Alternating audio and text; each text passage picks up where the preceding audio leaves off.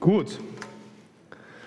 Ich habe heute eine besondere Predigt vorbereitet. Wir haben, wir haben darüber geredet als Gemeindeleitung und ähm, haben entschieden, dass wir die nächsten drei Wochen oder die nächsten drei Sonntage tiefer in unsere Vision nochmal reingehen und uns, uns das gemeinsam genauer anschauen. Ich habe nochmal nachgeschaut. Das letzte Mal, wo ich wirklich explizit darüber gepredigt habe, war genau vor zwei Jahren im ersten Gottesdienst. Wer sind wir als Heimat?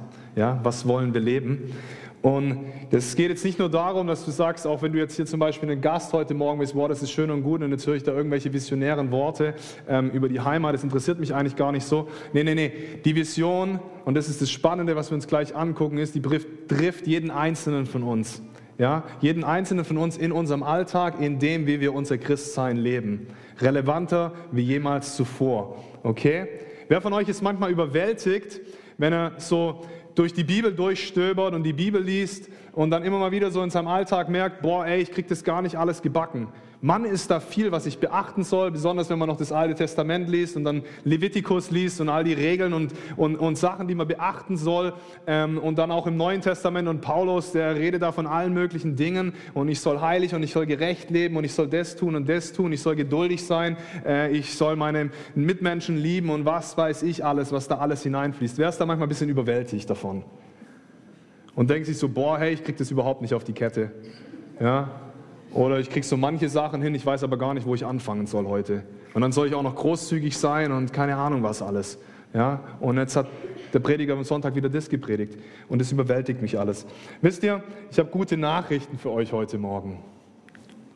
Nämlich, wir schauen uns einfach mal Matthäus 22 von Vers 36 bis Vers 40 gemeinsam an. Das ist eine ganz spannende Diskussion, die der Jesus mit Schriftgelehrten hatte.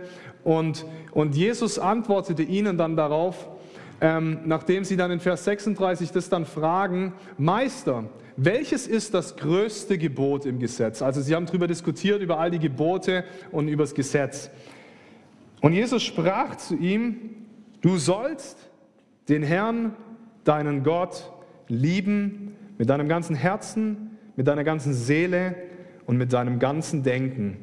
Das ist das erste und das größte Gebot. Und das zweite ist ihm vergleichbar. Du sollst deinen Nächsten lieben wie dich selbst. An diesen zwei Geboten hängen das ganze Gesetz und die Propheten. Das ganze Gesetz ja, von Mose und die Propheten, was Jesaja, Jeremia und all die anderen, äh, Jesaja, genau, Jesaja, Jeremia und all die anderen Propheten prophezeit haben, all die Dinge aus dem Alten Testament, er spricht hier zu Juden, ja, die die Torah kannten, die die ganzen Schriften kannten, all diese Dinge können wir herunterbrechen, all die Sachen, die wir befolgen sollen, können wir herunterbrechen auf zwei Sachen. Du sollst den Herrn, deinen Gott, lieben mit deinem ganzen Herzen und mit deiner ganzen Seele und mit deinem ganzen Denken. Und dann gleichrangig zu diesem ersten größten Gebot, das zweite ist ihm vergleichbar, du sollst deinen Nächsten lieben, so wie dich selbst. Was wir heute machen ist, wir, wir gucken uns besonders den ersten Teil an. Du sollst den Herrn, deinen Gott lieben mit deinem ganzen Herzen, mit deiner ganzen Seele, mit deinem ganzen Denken.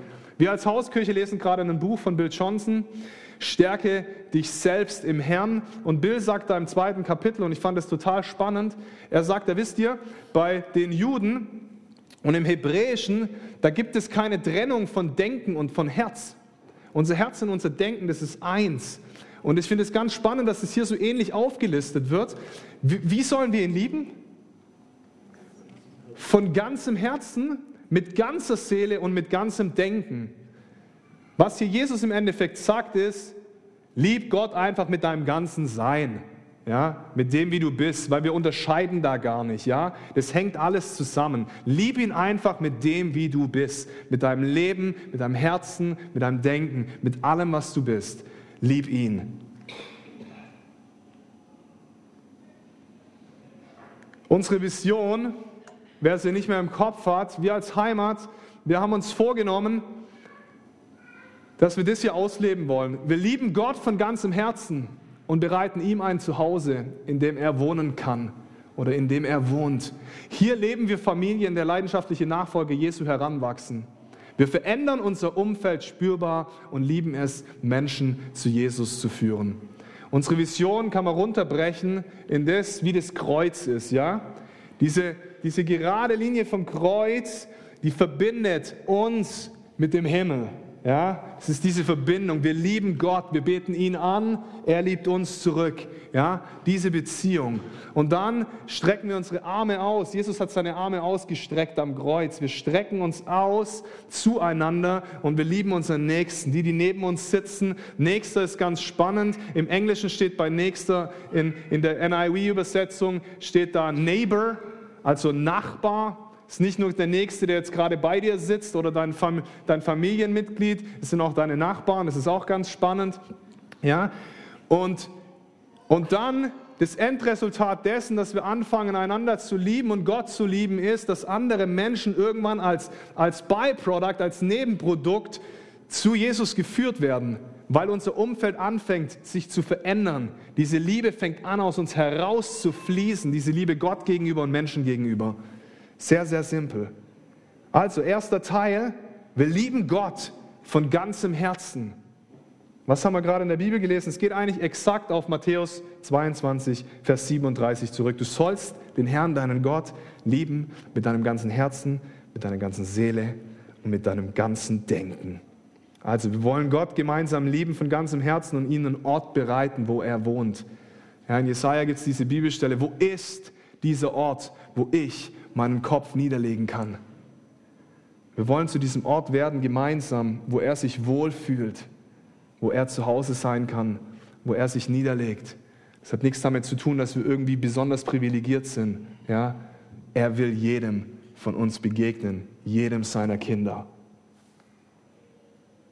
Jetzt ist die Frage, das ist jetzt schön und gut, jetzt höre ich das, gell? Boah, ich soll den Herrn, meinen Gott lieben mit ganzem Herzen, mit ganzer Seele, mit meinem ganzen Denken ja, wie funktioniert das überhaupt? Wie kriege ich das hin? Wie kriege ich das wirklich hin? Wie schaffe ich das? Und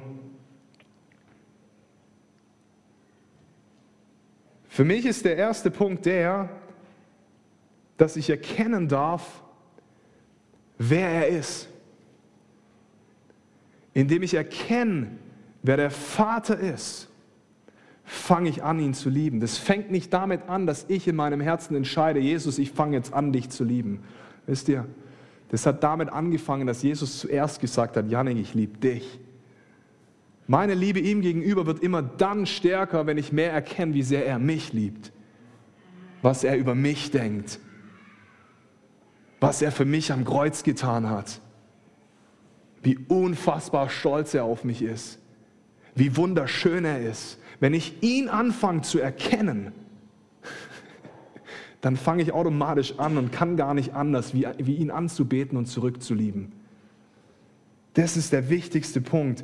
Und ich will heute auf, auf drei Sachen eingehen, wie wir das machen können. Wie kannst du ihn besser kennen, erkennen und wie kannst du dann ganz praktisch in deiner Liebe ihm gegenüber wachsen.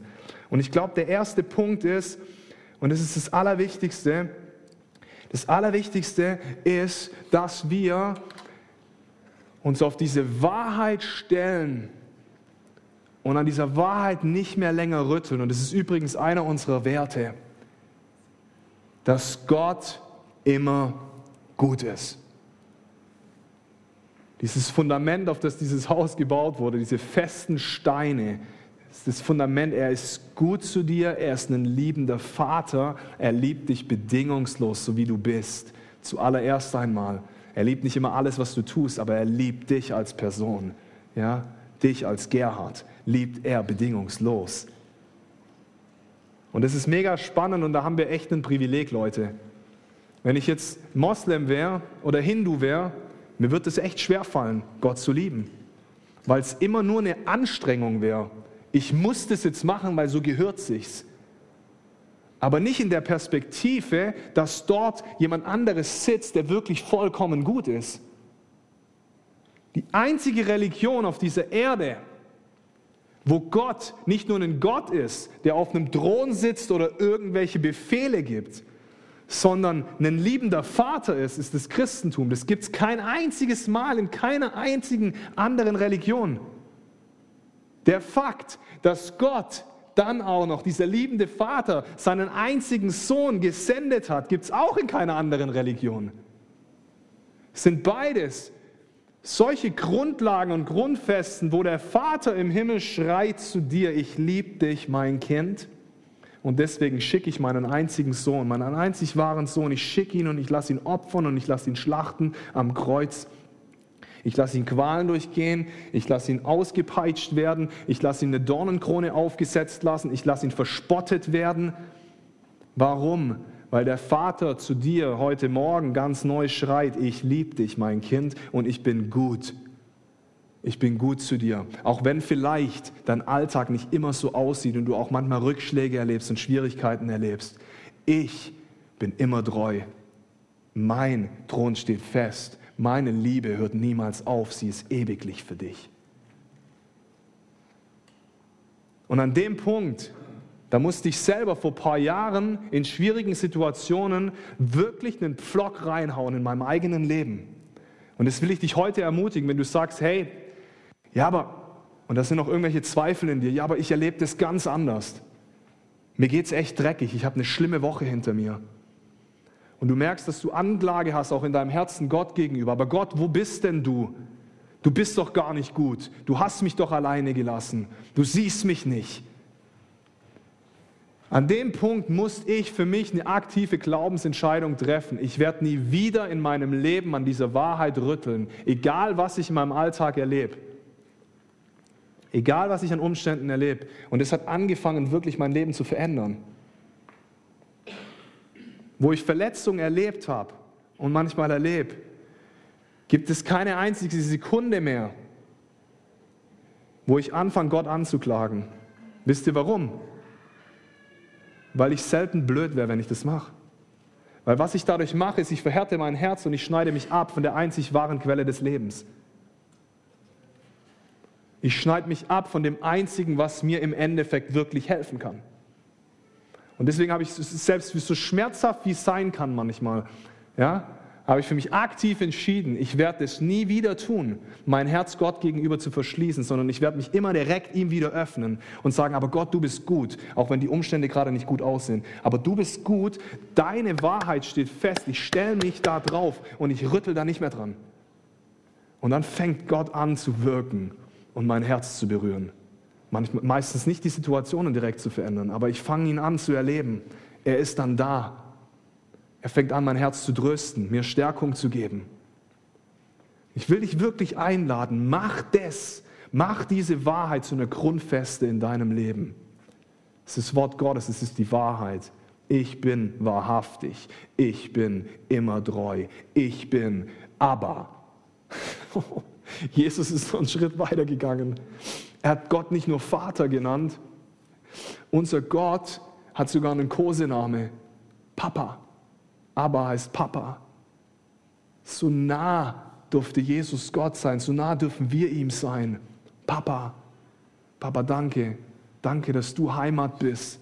Danke, dass du der Ort bist, wo ich ankommen darf. Danke, dass du der bist, wo Menschen nicht treu sind, wo Menschen mich verletzen, wo, wo ich finanziell keine Versorgung erlebe, wo ich Krankheit erlebe, aber danke, dass du da bist und mein Papa bist, der an meiner Seite ist, der mich stärkt, der mich unterstützt, der mich liebt. Ich glaube wirklich, dass Gott in dieser Zeit eine Generation heranzieht, die ihn kennt. Nicht irgendwas anderes.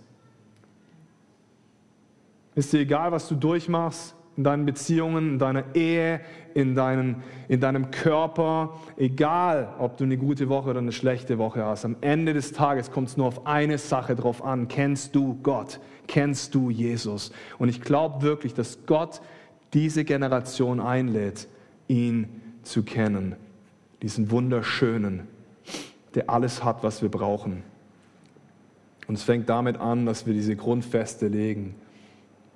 Gott, du bist gut. Ich zweifle daran nicht. Du bist nicht der, der Krankheit schickt, du bist der, der Heilung bringt. Du bist nicht der, der ein Erdbeben verursacht in der Türkei. Du bist der, der jetzt anfängt, Herzen wiederherzustellen. Da passieren so krasse Sachen gerade dort, Leute. Erst wieder ein Zeugnis gelesen, wo sie ein Kind rausgeholt haben nach, was waren es, 276 Stunden. Und das Kind hat erzählt, ein Mann in Weiß kam und hat ihm Brot und Wasser gebracht. Unten drin, verschüttet in einem kaputten Gebäude. Jetzt kann man sich natürlich fragen, aber Herr, warum passiert das überhaupt und warum tauchst du nicht bei jedem Einzelnen auf und warum sind trotzdem so viele Menschen gestorben? Keine Ahnung, ich habe keine Antwort darauf. Aber Gott fängt trotzdem an, sich zu offenbaren an verschiedenen Stellen. In den USA findet gerade eine neue Bewegung statt. Da wirklich, da entsteht neue Erweckung. Wer von euch hat vom Asbury Revival gehört? Ja, einige. Sehr gut. Es hat angefangen an einem Universitätscampus in Kentucky. Das ist in der Mitte von der USA, wo eigentlich nichts abgeht. Klein, kleiner Ort, Universitätscampus. Haben sie angefangen, einfach nur in ihrer Aula oder in, die, in so einem Konferenzsaal oder war es eine Kapelle, ich weiß es nicht genau, angefangen, Gott anzubeten. Und die haben nicht mehr aufgehört. Und immer mehr Studenten kamen dazu. Und sie haben tagelang durchgehend Gott angebetet. Da gab es keinen großen Sprecher, keine besondere Aktion, keine großen Reden, die geschwungen wurden, überhaupt nicht. Es war absolut reine Anbetung Gott gegenüber. Jetzt haben sie es vor ein paar Tagen, haben sie es, glaube ich, zugemacht irgendwie, die, die Universitätsleitung. Dann ging, dann ging die Anbetung draußen aus dem Hof in, in, in den Straßen oder auf den Wiesen weiter. Mittlerweile geht es von einer Universität zur anderen in den USA. An verschiedenen Universitäten fangen, fangen so richtige Häuser der Anbetung an stattzufinden, wo Menschen anfangen, Gott zu anbeten, weil dieser Ruf in ihrem Herzen ist, ihn zu kennen und ihn zu ehren und ihn zu lieben. Und wisst ihr, wenn das in Kentucky passiert, dann will Gott es auch hier tun. Das Zeugnis von Jesus der Geist der Prophetie, Offenbarung 19, Vers 12. Durch das, dass ich das jetzt ausgesprochen habe und bezeugt habe, was Christus in Kentucky tut, prophezeit es in Existenz im Hier und Jetzt, in Ostfildern, in Neuhausen, auf den Filtern, dass Gott es wieder tun möchte. Willst du ein Teil davon sein? Willst du ihn kennen? Willst du dich auf diese Entdeckungsreise begeben?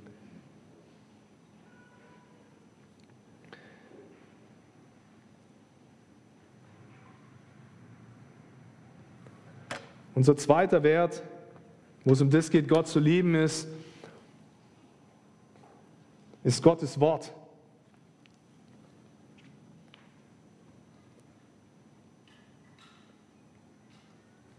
Übrigens, dadurch schleift sich auch dieses Bild, dass er gut ist. Wenn du anfängst, sein Wort zu studieren, fängst du an, den Vater zu erkennen, wie er wirklich ist. Ich spüre ihn gerade, Leute. Er ist hier, er ist nahe du ihn spürst oder nicht, ist egal. Aber er ist hier, das ist die Wahrheit. Er hat was Neues für dich. Dieses Jahr, im Jahr 2023, er hat was Neues für dich. Er lädt dich neu ein.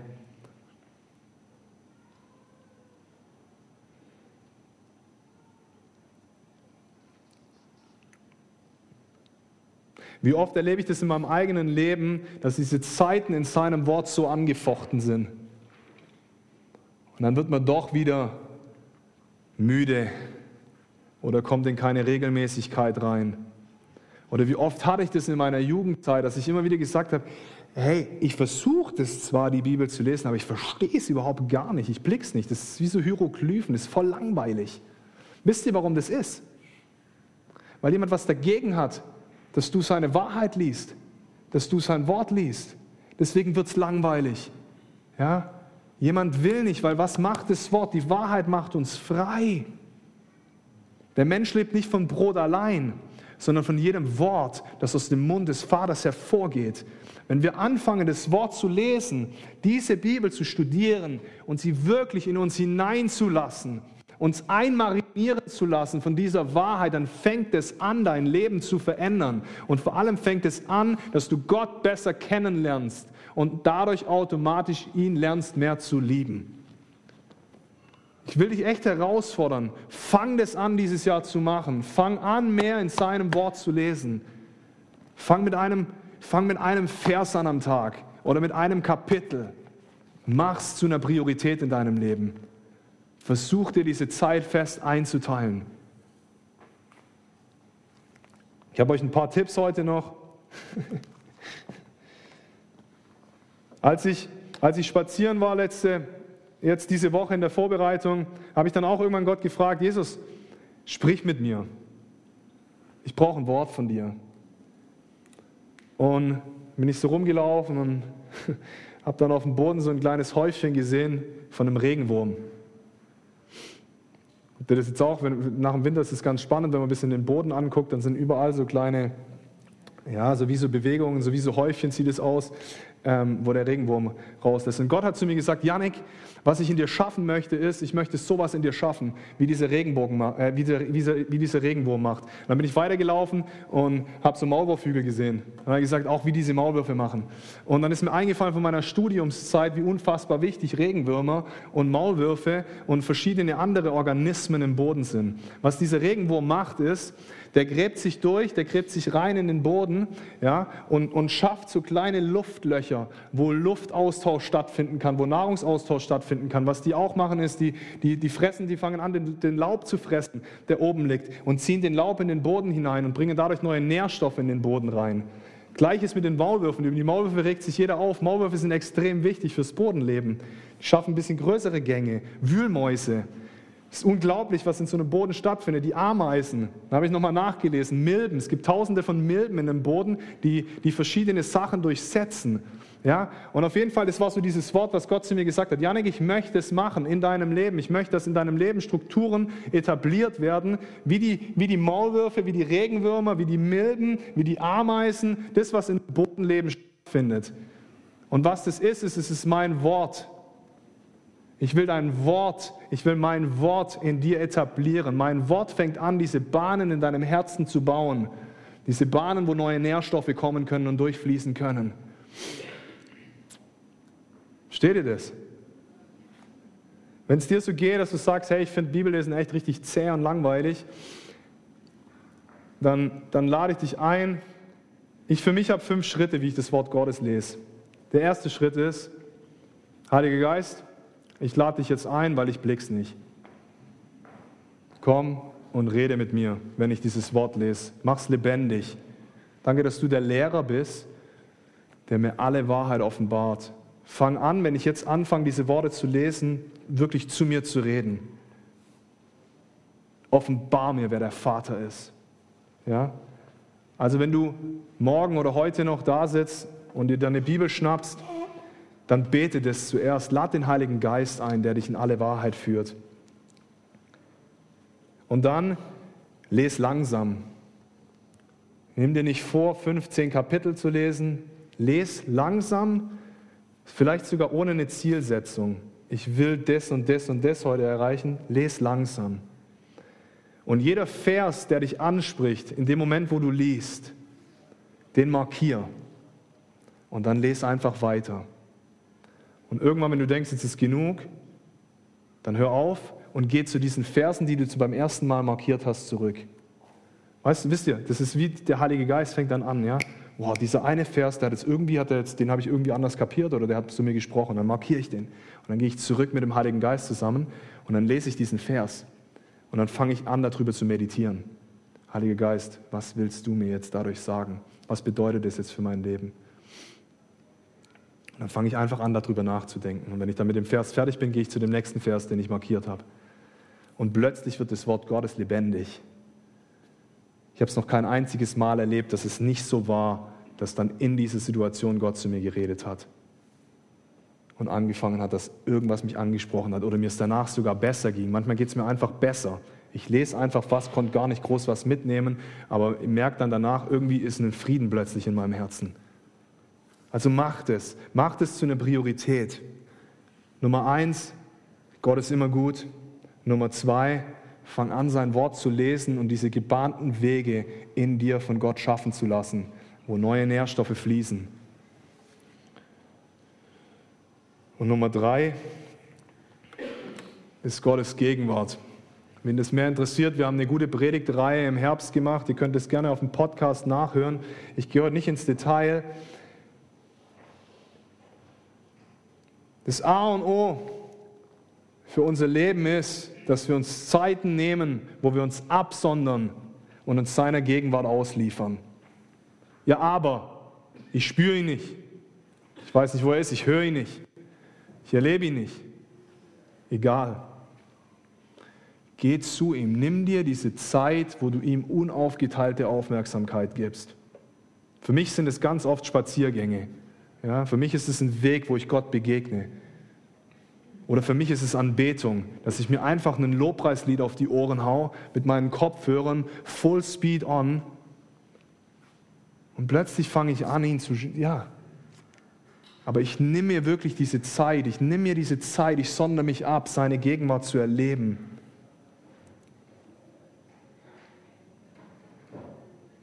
Der Anbetungsgottesdienst, es war auch so eine Zeit, ja. Geh zu solchen Veranstaltungen, wo du vielleicht Gottes Gegenwart mehr erleben kannst. Ja, zum Gebetsabend. Ganz genau. Lobpreis und Gebet. Nimm dir diese Zeiten, wo du dich dem auslieferst. Das muss eine Priorität sein. Wenn wir ihn nicht kennen, haben wir dieser Welt nichts zu geben. Und nicht nur das, du kannst es auch rein selbstsüchtig machen. Wenn du einmal vor dem Vater stehst, wird er dich fragen, kanntest du mich, kennst du mich? Er wird dich nicht fragen, was hast du alles getan für mich? Ja, ich habe im Bistro-Team mitgearbeitet. Ja, ich habe den Aufbau hier. Ich war jeden Gottesdienst anderthalb Stunden vorher da. Ja, ich habe, ich habe, ich habe Menschen geheilt. Ja, ich habe über anderen prophezeit. Ja, das ist schön und gut, Janik, aber das bringt dich gar nicht weiter. Ja, ich habe aber eine Gemeinde gegründet. Zusammen. Ich habe Menschen dadurch geliebt. Ich war ein Zeugnis für dich. Ja, Janik, aber kennst du mich? Das wird Gott dich einmal fragen. Kennst du ihn? Kennst du seine Gegenwart?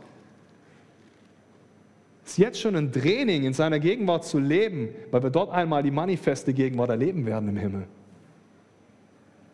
Durch stetige Beziehung mit ihm, durch stetige Zeiten mit ihm, schafft er Strukturen in deinem Leben, wo Fruchtbarkeit fließen kann. Da wird das Tränental, Psalm 84, zu einem Quellort plötzlich. Da wird die Schwierigkeit plötzlich zu einem Quellort, wo er fließt. Wir wollen Gott lieben von ganzem Herzen und ihm ein Zuhause bereiten, in dem er wohnt. Gott lädt dich ein, ihn ganz neu kennenzulernen und in diesem Erkennen von ihm, wer er ist, in deiner Liebe ihm gegenüber zu wachsen. Gott ist immer gut. Sein Wort verändert dich und seine Gegenwart ist alles, was wir brauchen.